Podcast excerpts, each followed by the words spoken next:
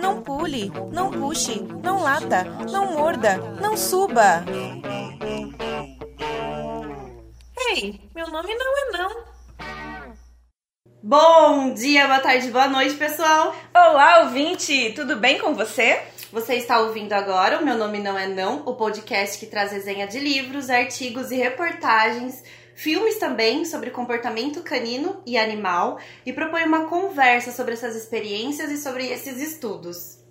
Queremos te apresentar autores, livros que contribuam com a melhora da relação que temos com os nossos pets seja trazendo informações sobre a natureza deles ou mesmo com técnicas de treinamento que vão melhorar a nossa comunicação e leitura das situações.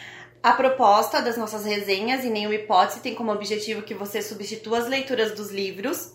Na verdade, assim, a gente espera que você se sinta motivado a conhecer mais e escolher aí o material que mais se encaixa nas suas pesquisas do momento. Esse programa é produzido por nós. Meu nome é Nayara Lima, da Dog Be Good. E eu sou a Mirelle Campos, da Alcão. E a vinheta e a edição do programa são do Henrique Inglês de Souza. Se você está ouvindo a gente agora pelo Spotify ou pelo Deezer, ou pelo iPodcast, porque a gente também está na plataforma do iTunes, clica aí no botãozinho seguir, faz um coraçãozinho para acompanhar tudo que a gente está aí produzindo nos próximos programas do Meu Nome Não É Não. Nós também podemos ser encontrados no site meu nome não é não.com. Além de conhecer a gente no site, né? Você pode saber mais sobre os nossos projetos, consultoria. Lá você também pode copiar o link do nosso feed e usá-lo no app por Android que você mais gostar. Também dá para ouvir os episódios no próprio site e baixar os áudios. É, vale lembrar também que aos domingos são publicados os podcasts referentes aos livros e no meio da semana saem os nossos drops, que são assim, podcasts com temas livres, uh, que daí vão ser é, publicados semanalmente ou a cada 15 dias. Eles são temáticos, com entrevistas, resenhas, resenhas de documentários, entrevistas e afins. Nós estamos devendo drops, né? É, a gente está devendo um drops, mas, mas vai sair um vai bem sair. bacana essa semana. Para não perder nada, nós convidamos você para acompanhar a gente nas redes sociais. No Facebook, a nossa página é Meu Nome Não É Não. No Instagram é só buscar por arroba Meu Nome Não É Não. Você pode interagir também conosco por esses meios, né? Mandar sugestões, comentários, críticas. E pode fazer isso também nos comentários do nosso site ou enviando uma mensagem por e-mail. O nosso e-mail é meu nome não é não, arroba gmail.com. E no episódio de hoje, agora que a gente já encerrou todos os é. recados, a é a última resenha, então, dos últimos capítulos sobre o livro Seu Cachorro é um Gênio, Como os Cães São Mais Inteligentes do que se Pensa, do Brian Hare e da Vanessa Woods. A tradução é da Laura Alves e do Aurélio Rebelo. A edição é de 2013 pela Zahar, do Rio de Janeiro. Nós dividimos então esse livro, que são 11 capítulos, mais os anexos, em quatro partes e a gente está fazendo a última hoje. A gente vai falar então sobre os capítulos 10 e 11, chamados Ensinando um Gênio e Por Amor aos Cães, e também um pouco sobre o anexo intitulado O Site Dognition e alguns exemplos de jogos. No fim também a gente tem algumas notas, créditos e agradecimentos dos autores. O Brian Hare é um cientista norte-americano, antropólogo, especialista em etologia e evolução, membro do Centro de Cognição e Neurociência de Duke Institute for Brain Science e fundador do Duke Canine Cognition Center. Ele conquistou seu PhD em Harvard com uma tese sobre estudos comparativos da cognição social de primatas e canídeos. Já a Vanessa Woods é jornalista e também pesquisadora. Ela já viveu no Congo estudando bonobos e chimpanzés. Os dois se casaram em 2012.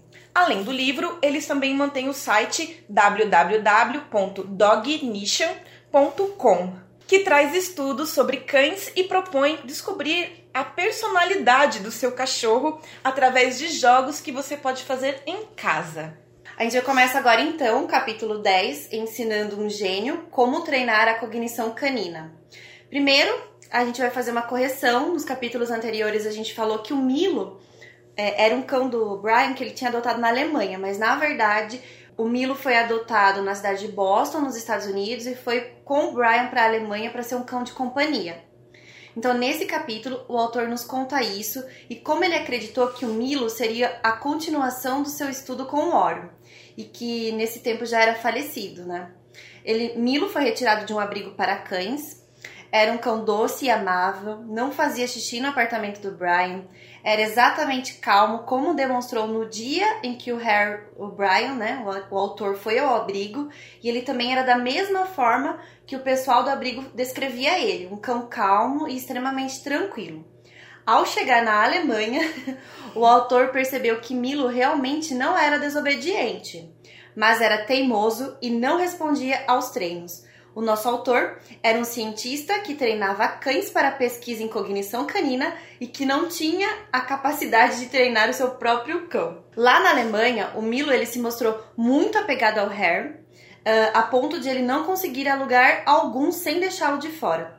O autor ainda nos fala que para os alemães isso não foi nenhum problema, porque lá os cães eles são aceitos na maioria dos lugares, em restaurantes, cafés, prédios públicos, escritórios, que o único lugar que ele realmente não era aceito era em supermercados. No restante dos lugares ele era muito bem-vindo. Porém, para ele era um problema. O Milo ivava, chorava só do Brian ir ao banheiro sem ele.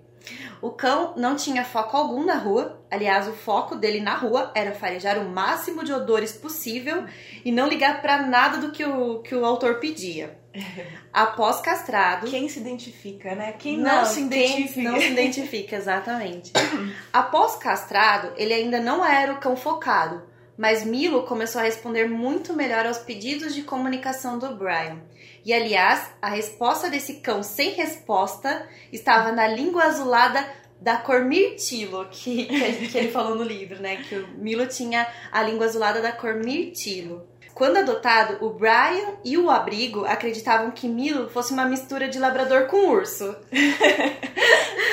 é, brincadeiras à parte, ele percebeu, não tardiamente, que a dificuldade que eles tinham nos treinos não era o equivalente somente à descompensação hormonal por, pelo cão não ser castrado, mas também pela sua origem genética. A língua azulada é decorrente da descendência dos chow-chows. Esses cães eles são considerados primitivos, né? São cães ancestrais que têm uma origem aí de dois mil anos atrás e que vem com uma, uma herança genética muito forte nesses últimos dois mil anos. Então, ele tem uma ancestralidade latente aos lobos, e como a gente já sabe, né, nos outros capítulos, a herança genética influencia no comportamento. E os lobos não são os melhores respondentes de treinos com humanos. Isso a gente também já falou muito nos capítulos anteriores. É verdade. Nosso autor, então, estava misturando técnicas de treino de cães com uma natureza lupina de Milo. E aí começou a dar os conflitos, né? É verdade.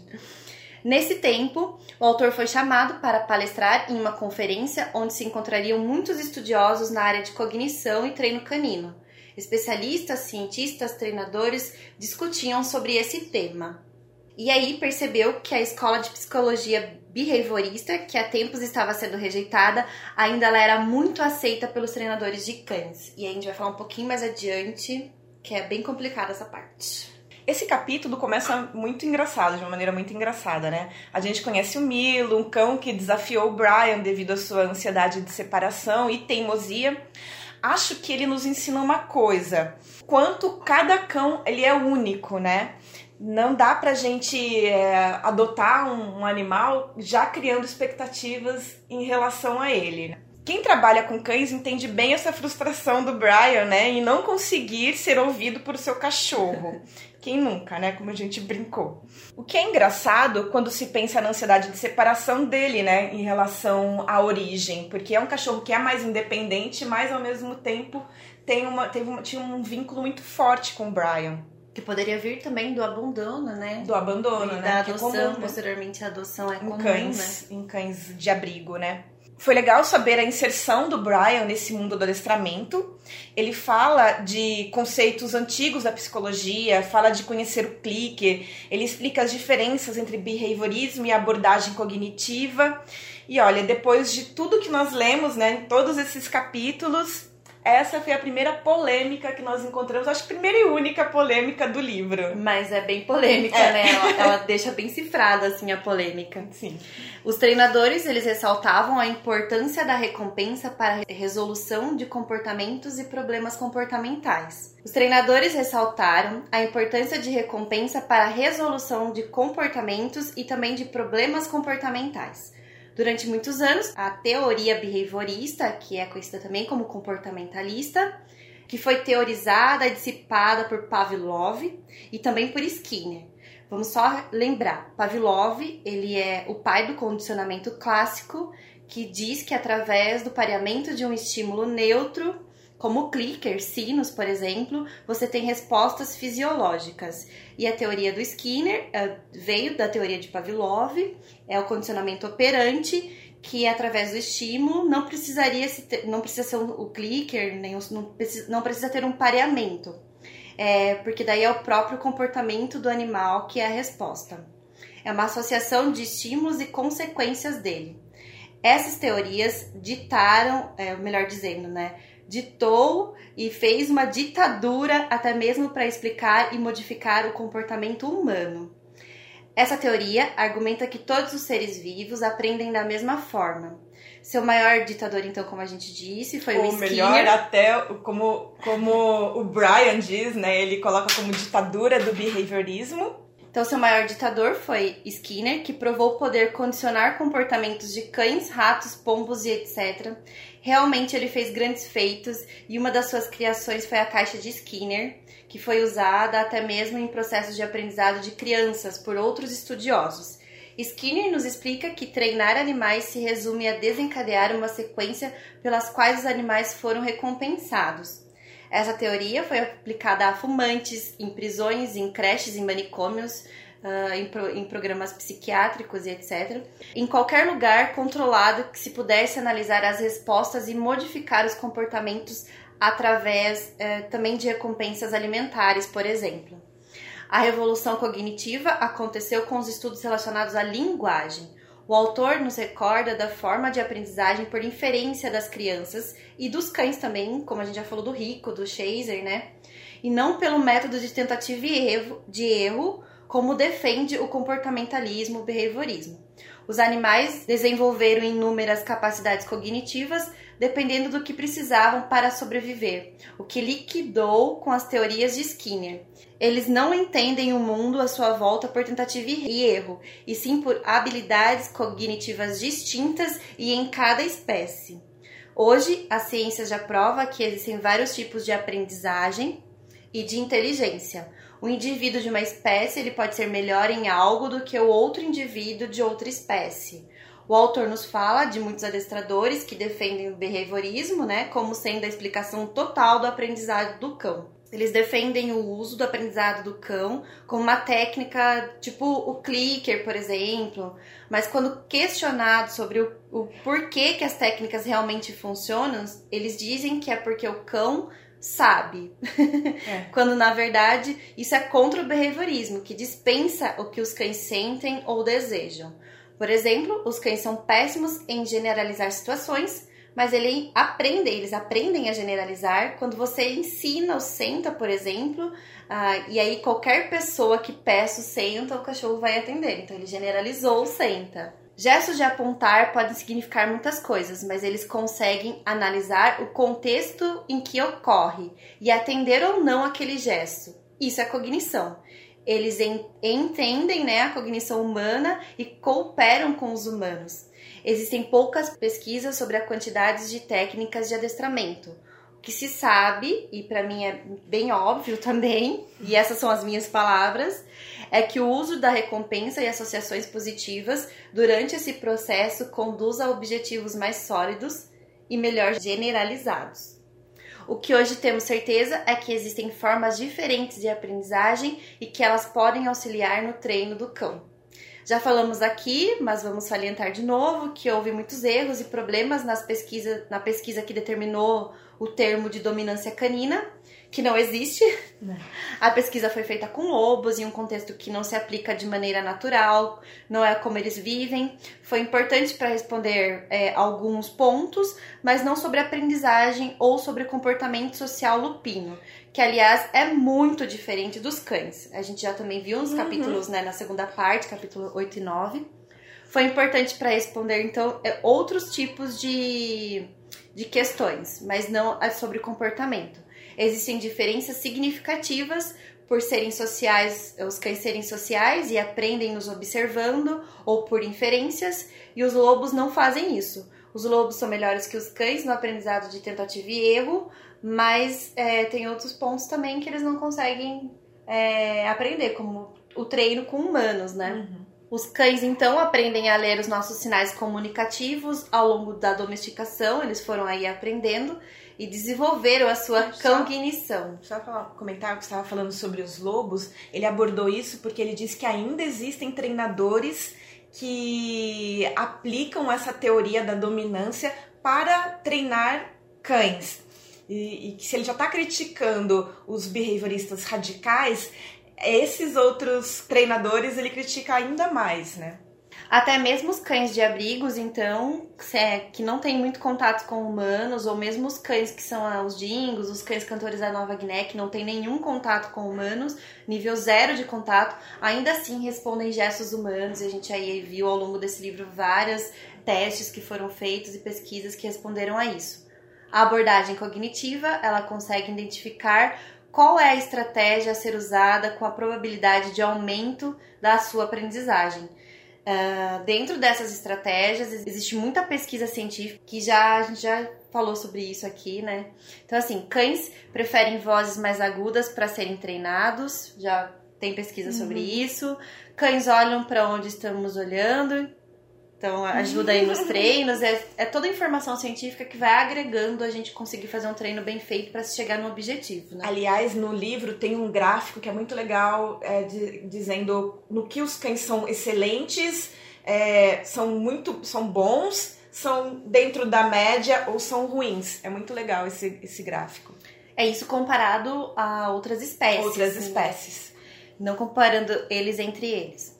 É, quando estão resolvendo um problema, eles prestam atenção ao que os humanos estão falando para fazerem. Então, isso é tudo pesquisa científica, é tudo que vai ajudar a gente aí na interação com os cães. Além disso, a cognição nos mostra que às vezes é necessário ensinar um cão a aprender. Dessa forma, eles aprendem a resolver problemas no cotidiano e podem aprender também por observação, olhando alguém fazer e demonstrar uma ação. Ocorre também de os cães com uma cognição muito afiada deixarem de fazer certas atitudes ou atividades simplesmente porque eles compreenderam tanto ela que naquele momento eles não a querem fazer. Então, assim, eles não querem fazer por fazer. Eles tomam uma atitude, né? Isso que demonstra que são muito inteligentes.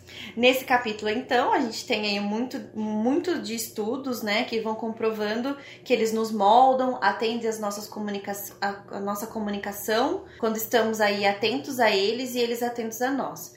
Por exemplo, um estudo da Universidade de Lincoln, no Reino Unido, provou que os cães atendem aos seus donos quando eles estão em sua presença fora do campo de visão ou a partir de 2 metros de distância, os cães não atendem mais.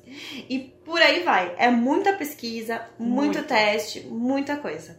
O treinamento cognitivo reconhece todos os tipos de aprendizagem canina. Aprender por gestos comunicativos, aprender a aprender, aprender por observação, fazendo inferências esse treinamento ainda entende que esse modelo de treino reconhece que um cão com todas essas capacidades, esperto demais para obedecer por obedecer, como a gente acabou de falar. E também, que isso é muito importante, que existem problemas que simplesmente não serão resolvidos, não importa o que se treine.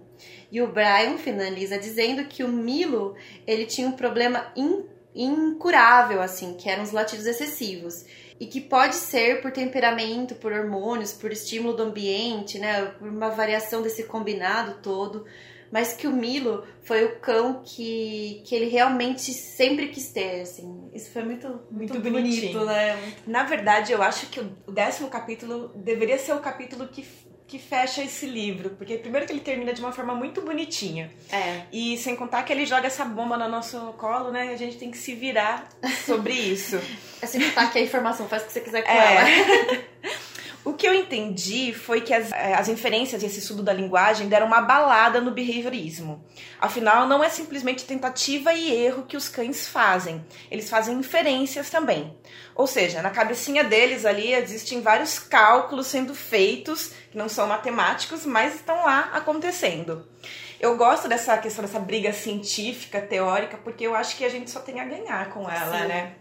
Não é que que eu entendi também que ele disse, é que o que escreveu, não é que o adestramento não funcione, mas ainda não está sendo pensado, analisado a partir da ciência da cognição para entender as razões do porquê aquilo está funcionando e por que algumas coisas não funcionam. Bom, agora vamos para o capítulo 11. Haverá amor maior? Brian começa esse capítulo contando que em países de primeiro mundo se gasta muito tempo em dinheiro com os cães. Mas isso é diferente em outros lugares do mundo. Ele brinca que ele e a Vanessa, que é a sua esposa, eles têm uma amiga congolesa e ela sempre chamava o cachorro deles por um nome que eles não entendiam muito bem o que significava, mas terminava com Bela.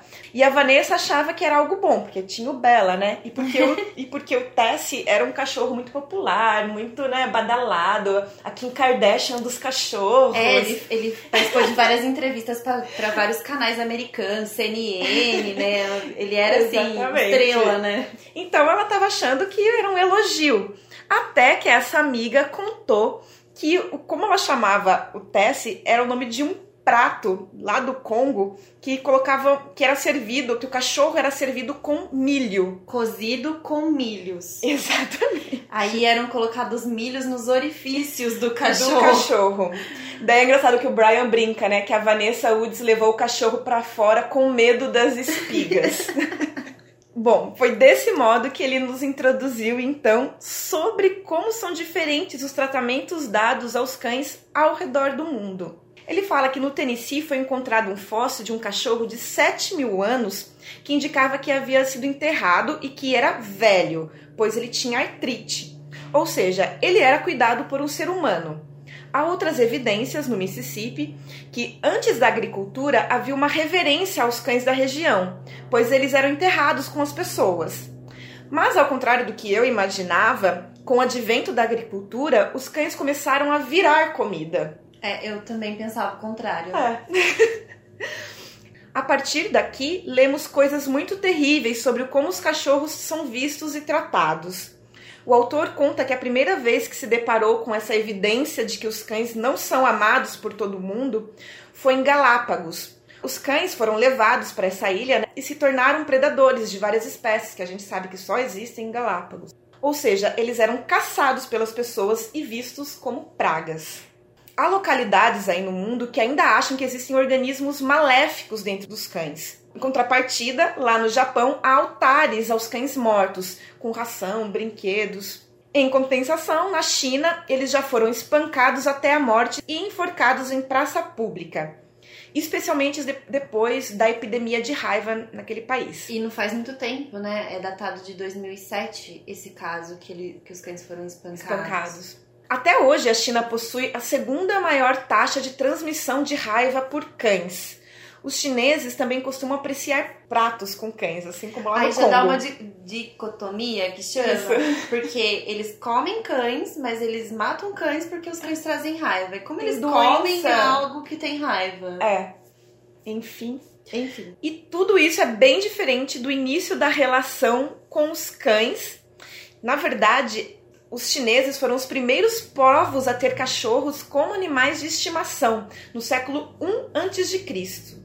Para se comparar, a Europa só começou a ter animais de estimação na Idade Média, ou seja, séculos e séculos depois. O Brian também destaca que nos Estados Unidos o tratamento não é tão mais humano assim com os cães. Muitos são abandonados e há quase uma epidemia de, rinha, de rinhas no país. São cerca de 40 mil cães lutadores em algumas cidades. E tem estudos que falam de crianças de 8 anos que já administram a sua própria rinha é. de cães. É, é uma é parte. a gangues e a é. tráfico de drogas, bairros suburbanos, muita gente da alta classe que vai até esses lugares para apostar, então financia esse mundo, né? É. É muito triste essa parte do livro, assim. É, tanto que eu cortei boa parte dela. É, falando sobre os chineses também, como, de como, como os cães são tratados na China, fala também agora da nova relação que eles têm com, com os cães, enfim, mas é assim, é bem depressivo essa parte desse, desse capítulo. Vai rolar lágrimas Vai. quando vocês lerem. E o mais triste é saber que, mesmo com tantos abusos, não há outra espécie mais leal à raça humana. Brian conta a história de Elmo, um cão que quase morreu de frio para ficar ao lado de uma criança que estava também quase morrendo dentro de um pântano. Ele diz que há muitos estudos para entender a devoção canina. Já no livro que a gente fez, uma resenha né, da Alexandra Horowitz, ela também aborda isso na cabeça do cachorro e ela fala que na verdade não existe nada comprovado a respeito desta questão, porque os cães, como todos os animais, eles têm instinto de sobrevivência e eles querem sobreviver. Então a regra é a autodefesa, não é o salvamento de pessoas. Mas é, acaba que o humano ele compreende, né? interpreta, na verdade, de outra forma. É. Mas para entender essa devoção ao homem, David Tuber, da Universidade de Ohio, testou os cães.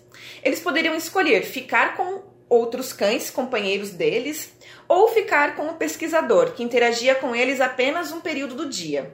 Os cães preferiram ficar com a pessoa e, além disso, eles tiveram uma taxa de estresse reduzida fazendo isso. Nem sempre esse apego é bom, diz o Brian. Nós levamos os cães a errarem. Em testes, eles, escolhi, eles escolhiam mais os elementos que foram tocados pelos humanos que aqueles que tinham a comida ou onde a comida havia sido escondida. Muito parecido com a confiança das crianças em relação aos pais. Topal quis entender melhor isso e aplicou um teste que foi desenvolvido para crianças. Havia uma preocupação na Europa em relação aos órfãos, é, da Segunda Guerra Mundial e estudos para entender a relação deles com as mães. A pedido da OMS, que é a Organização Mundial da Saúde, Mary Ainsworth desenvolveu esse teste com crianças de seis meses a um ano. O procedimento era: uma criança entra com a mãe em um local desconhecido. Logo aparece um estranho que brinca com a criança. A mãe sai e deixa a criança com esse estranho. Depois ela volta e sai com o estranho da sala, ou seja, deixando a criança sozinha. Depois ambos voltam para a sala. O resultado foi que elas exploraram mais na presença da mãe, exploraram o ambiente, né? Após serem deixadas sozinhas, elas reagiam à volta da mãe com forte apego, abraçando a mãe e demonstrando alegria, esquiva ansiosa, ignorando a mãe e mostrando ressentimento, e resistência ansiosa, que é agindo com agressividade com a chegada da mãe. No, nos testes com cães, o resultado foi semelhante.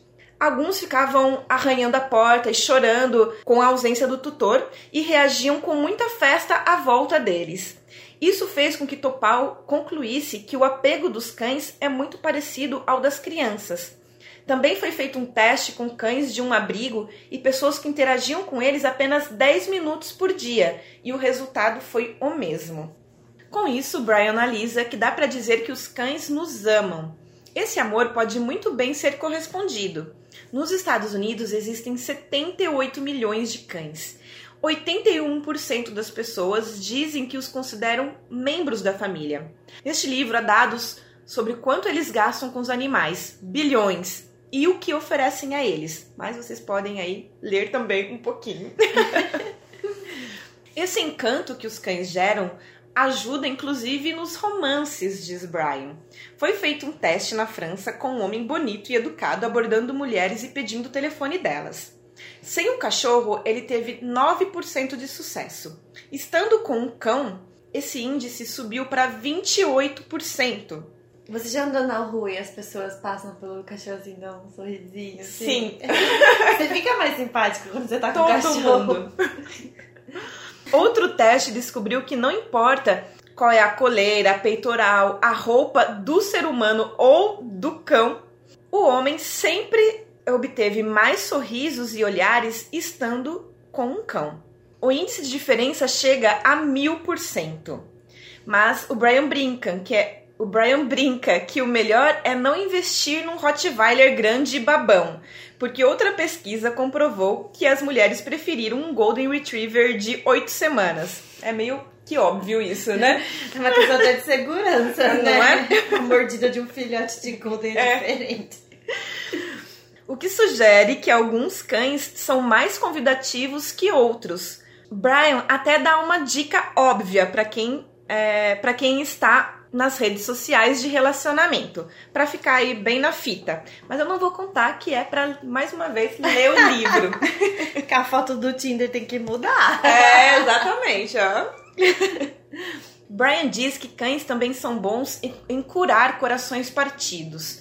Quase 90% das pessoas entrevistadas disseram que os cães deram sentido à sua vida, e muitos preferem se consolar com o cachorro que com outra pessoa. O autor fala sobre uma pesquisa famosa em 1980 de Erica Friedman e seus colegas da Brooklyn College de Nova York. Eles calcularam que 23% das pessoas que haviam sofrido ataque cardíaco em um hospital tinham mais chances de estarem vivas um ano após o ocorrido porque tinham um animal de estimação. O teste foi repetido 15 anos depois, apenas com cães, e o resultado também foi positivo, mas o Brian não fala o número exato. Mas esse estudo foi refutado por outros testes, com pessoas em casa e com uma variedade de estilos de vida mais abrangente, incluindo pessoas com hábitos menos saudáveis, um estado de saúde também menos saudável, é, como colesterol alto, por exemplo. E daí o resultado não foi o mesmo. Na verdade, não houve diferença entre ter ou não ter um pet. Ou seja, é muito importante estarmos sempre estudando e sempre investindo em pesquisa, porque sempre vamos aprender algo novo e descobrir algo novo, né? É, teorias que hoje existem podem ser refutadas e É. pode surgir novas teorias a partir dela. E É é, exatamente. é uma constante. É Parar importante- de aprender É. é. impossível nessa área. Acho que E- nenhuma, mas Ne- nessa. é. E é importante também essa coisa de testar testes que já foram feitos, né? Re- é, refazer os testes, É né? porque como o ambiente, né, a sociedade naquela época era de uma forma, É. tem hábitos, por exemplo, há 40 anos atrás, o fast food não era tão famoso, né? Hoje Com o fast food, se for fazer uma pesquisa relacionada a problemas É. cardíacos, por exemplo, tem que levar em consideração isso hoje. E a nossa relação com os cães também mudou muito de 40 anos atrás para agora, Sim, né? verdade, nas últimas décadas, de, É. né, nem se fale. Mas para o autor, há outro contexto que os cães são bons para a saúde, na terapia assistida por animais. Também não há muitos estudos a respeito disso, segundo ele, mas existem muitos relatos de histórias de superação, diminuição de dores, principalmente é, quando se é feita a terapia, assistidas, terapia assistida com crianças. Bom, os cães podem não reduzir os ataques cardíacos, mas um estudo no Japão registrou que há um aumento da ocitocina, considerado o hormônio do amor, ligado ao bem-estar, quando nós fitamos um cão por um período mais longo de tempo. A pressão arterial diminui e outros hormônios, hormônios relacionados à ocitocina também aumentam. As betoendorfinas, resp- responsáveis pela euforia e o alívio de dor, a prolactina, associada aos vínculos e comportamentos parental, e a feniletinamina. Será que eu falei certo? É um hormônio produzido quando encontramos nosso parceiro romântico e que aumenta as sensações prazerosas. E é um prazer estar com ele. É verdade. Avaliando as diferenças entre homens e mulheres, as mulheres que olham por 25 minutos os seus cães tiveram 58% em aumento da ocitocina. Já os homens tiveram uma redução de 21%. Gente, para isso, Brasil. Como assim? Explica melhor isso, Não né? é? Agora eu fiquei aqui ó, É. pensando. Como assim, homens, né? Brian diz que a ocitocina é um hormônio ligado a outro hormônio, que é o hormônio feminino, o estrogênio, que por ser feminino está bem pouco Nos homens. nos homens, né? Neles, o que se sobressai é a testosterona, um hormônio voltado à competição. Outro hormônio produzido pela testosterona é o hidrocortisol, que é o responsável pelo estresse nas pessoas. Então, homens que fazem agility, por exemplo, com seus cães, ou seja, estão competindo, têm altos níveis de testosterona. O resultado são cães com mais hidrocortisol, ou seja, mais estressados.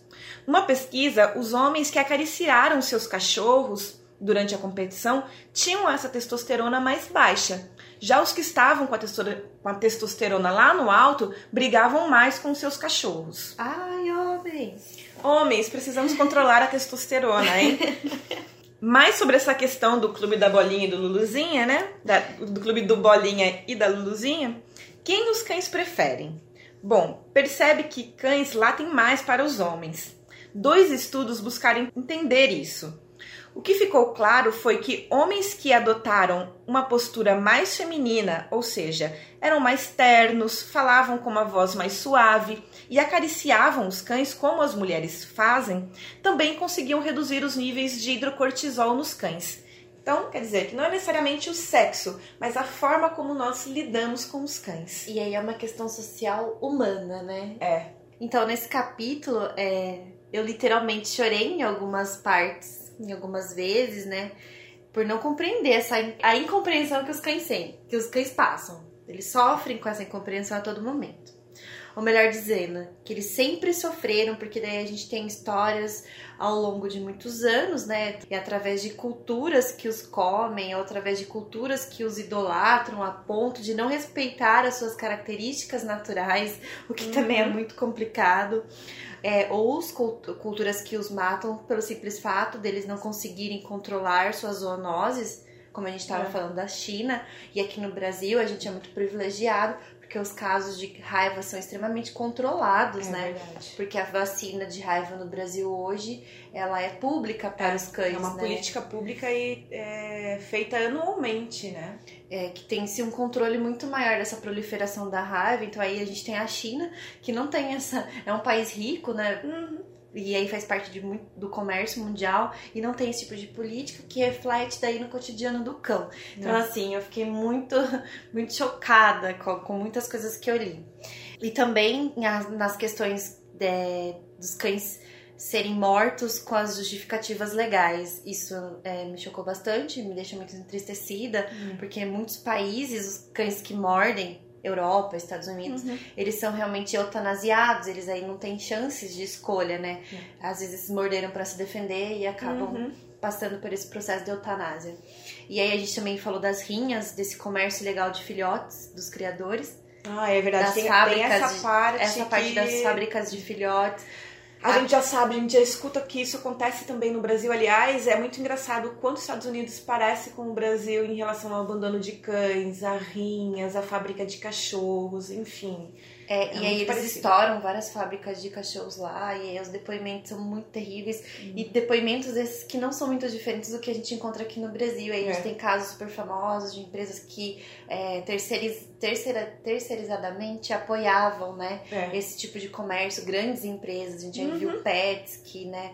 acabava comprando de canis que eles é, que eram achavam que era certificado, né, que tinha um veterinário, mas é, a gente e sabe no fim que... eram então, assim, a gente precisa de uma legislação para apoiar é. esses cães, né? E acho legal também que ele, dá algumas dicas também sobre criadores, né? Como você escolher, que é importante que não tenha não tenha mais de uma raça o criador, que não tenha mais de uma ninhada ao mesmo tempo. Então são várias é, questões aí que valem a pena ser. E aquele, aquela né? coisa simples, assim, do, do criador falar assim, ó, entra aqui na minha casa, é. vem ver os meus cães, né? Uhum. Entra aqui conhece meu espaço. Então, assim, você já vê que o criador ele é Diferente. Sério e ele é diferenciado quando ele te deixa livre acesso aos ambientes onde os cães estão, né? É. Que seja através de um vidro para não causar estresse uhum. nos cães, mas você consegue visualizar e não é o que acontece. A maioria das pessoas vendem cachorros aí em, em sites, né? É. Isso é um absurdo, sites de comércio que vendem é. cachorros. Então, assim, esse tipo de, é, de cultura aí que vai moldando durante o mundo, pelo mundo, aliás, me deixou muito chocada.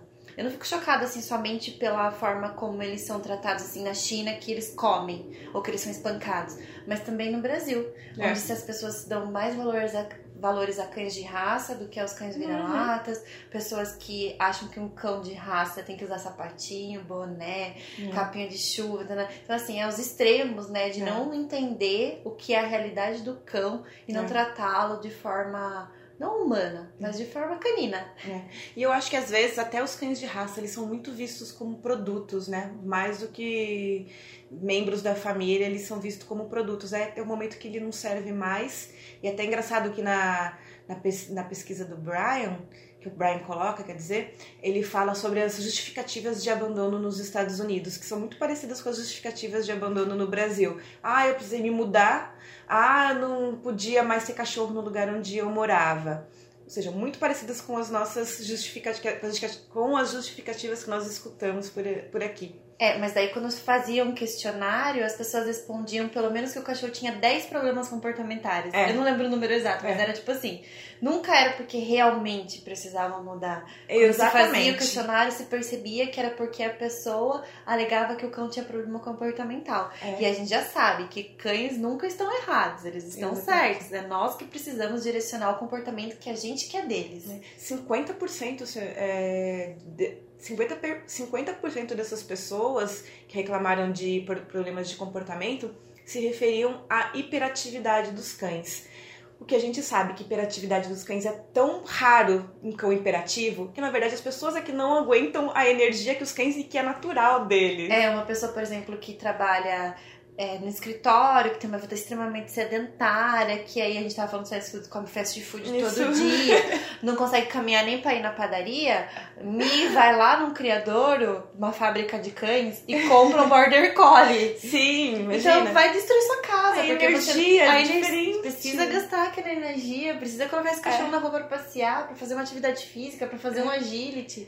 E aí a, a, o ser humano distorcendo tudo. Distorce né? diz que é o cão hiperativo e não cão. É, o cão que não cabe naquela família, é. na verdade, que não era para ser daquela, daquela família.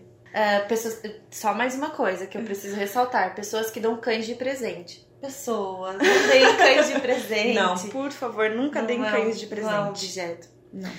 Por fim, né, por fim mesmo, o autor ele vai trazer pra gente um anexo que traz aí a descrição do site dele, que é o Dognition, apresentando que nele encontramos jogos que podem nos ajudar a compreender qual é a personalidade dos nossos cães. Isso é muito legal, muito divertido, né? E esse site foi desenvolvido pelo próprio Brian e a gente já falou aqui também várias vezes dele.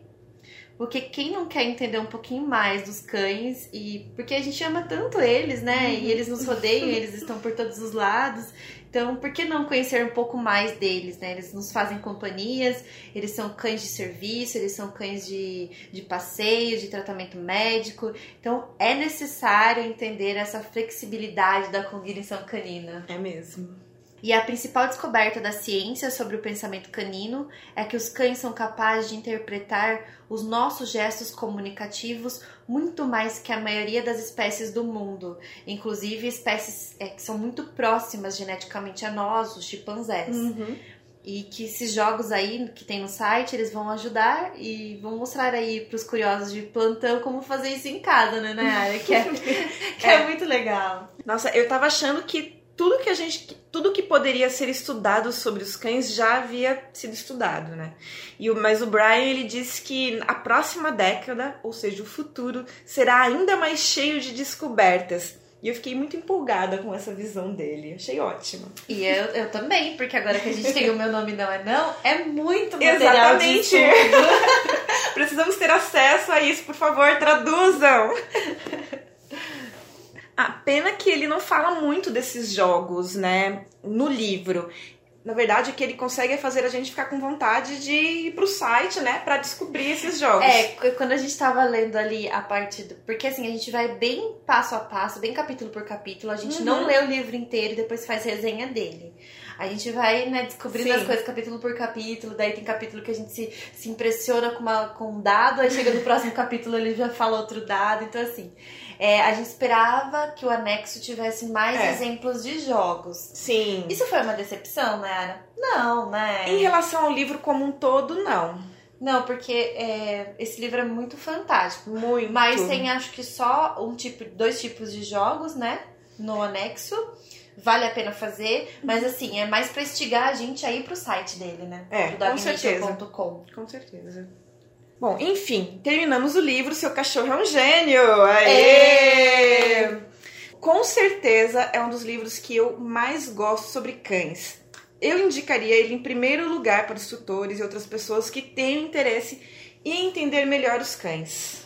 Quem tiver alguma dúvida sobre o livro, manda pra gente então, que nós é, pretendemos fazer um, do, um Drops especial sobre o capítulo 10, porque daí já fala aí sobre as abordagens de, de aprendizado, né, Isso. os condicionamentos operantes. A gente tem noção de que o que a gente falou no capítulo 10 foi 0,00001% do que realmente é Exatamente. todo esse processo do A gente- condicionamento. A gente quer entender um pouco melhor e passar para todo mundo, né, essa questão do behaviorismo, da caninognição. da linguagem, Da o que, que a linguagem. linguagem foi realmente interferir nisso. Mas assim, como base, é o que a Nayara falou. Esse livro eu gostaria de ter sido apresentada para ele há seis anos atrás, quando eu comecei a trabalhar com Sim. cães.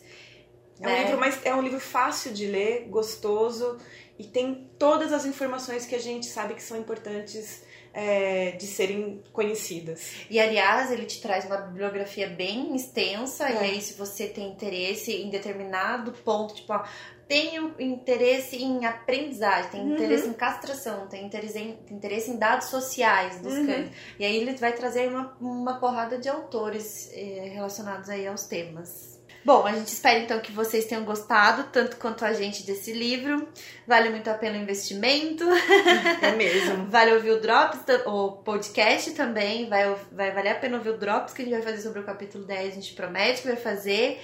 E, Nayara, qual que é o próximo livro mesmo? Ah, nós escolhemos fazer a resenha de uma das bíblias de quem trabalha com cães.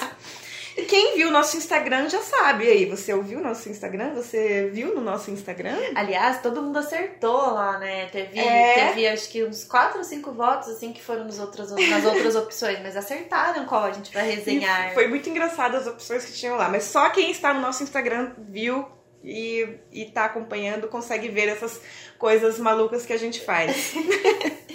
Bom, o livro será O Consenso, do John Bradshaw. Ê! E porque é ô, coragem pra É coragem. esse livro. Eu falei pra Mirelle, você tem coragem, Mirelle? Ela, Eu tenho. Malucas que somos, laiveiras que somos, a gente enfrenta tudo, que aqui a gente É. tá pau pra toda obra. Então, eu só vou falar um pouquinho da sinopse do Consenso. O autor, ele sai em defesa dos cachorros após uma pesquisa de mais de 20 anos, gente. Para ele, a verdadeira vocação do animal de estimação é de se tornar um membro da família, ao, ao contrário do que dizem as técnicas de treinamento atuais, né? A gente sabe aí que tem umas coisas muito. Aliando aí mais recentes descobertas da biologia, a própria experiência que ele tem com os cães, o Bradshaw nos ajuda a entender quais são as verdadeiras necessidades caninas e qual a melhor forma de conviver com seu cachorro sem precisar dominá-lo pelo medo ou pelo método de compensação. Método de, métodos né, de compensações. É um livro de 400 páginas, nós vamos ter muito trabalho, mas vai ser ótimo. E aí, pessoal, vamos lá? Vocês têm 15 dias para comprar ou emprestar o livro e ler com a gente. Que tal? A gente vai fazer uma pausa. É, a Não. gente aí tá de ressaca literária. Isso. Porque realmente depois aí de Alexandre Horowitz, de Brian Harry, Vanessa Woods, É. né, e aí a gente tem com os outros, junto com os nossos outros projetos que estão acontecendo, a gente vai precisar desses 15 dias pra parar e falar. Vai sair Isso. resenha de consenso. É. Vamos enfrentar esse monte. É. merece. E sem contar que consenso, os primeiros, os primeiro, o primeiro capítulo é um capítulo super denso, né? Acho que é um dos capítulos Mais com- complexo. mais complexos. Então a gente realmente vai precisar desses 15 dias para se organizar e também para dar tempo de vocês também se organizarem, de repente ler com a gente o livro, né? É, mas no, no- quem tá aqui no Drops de hoje, ou quem No tá Drops. só acompanhando. No Drops, no podcast, desculpa. Quem tá aqui no podcast de hoje, ou só tá acom- acompanhando o seu cachorro é um gênio, tem bastante material aí que nesses próximos 15 dias dá pra colocar os estudos em dia, né? É verdade. É outro livro que dá pra você, você se decidiu aí em relação a esse livro que eu digo pra você. Vale a pena o investimento mesmo. Ah, então, compre o livro, já lê e se prepara para o consenso que vai ser Muito legal. Muito bom. Uh, então você pode interagir conosco pelas nossas redes sociais, no nosso Facebook, que é o Meu Nome Não É Não, no Instagram, que é só buscar aí o arroba Meu Nome Não É Não, e também é possível mandar os comentários no nosso site e envia mensagem pra gente por e-mail também, tá, gente? O meu nome não é não, arroba gmail.com. Mais você, alguma coisa? Você pode encontrar a gente também nos nossos Instagrams pessoais. O da Miriellen é o arroba aucão, AU com dois U's, underline cão. E o meu é o arroba dogbegood. Não esqueça de curtir e compartilhar e acompanhar a gente para não perder nada. Esperamos vocês daqui 15 dias ou no próximo Drops. Tchau! Não pule, não puxe, não lata, não morda, não suba. Ei, meu nome não é não.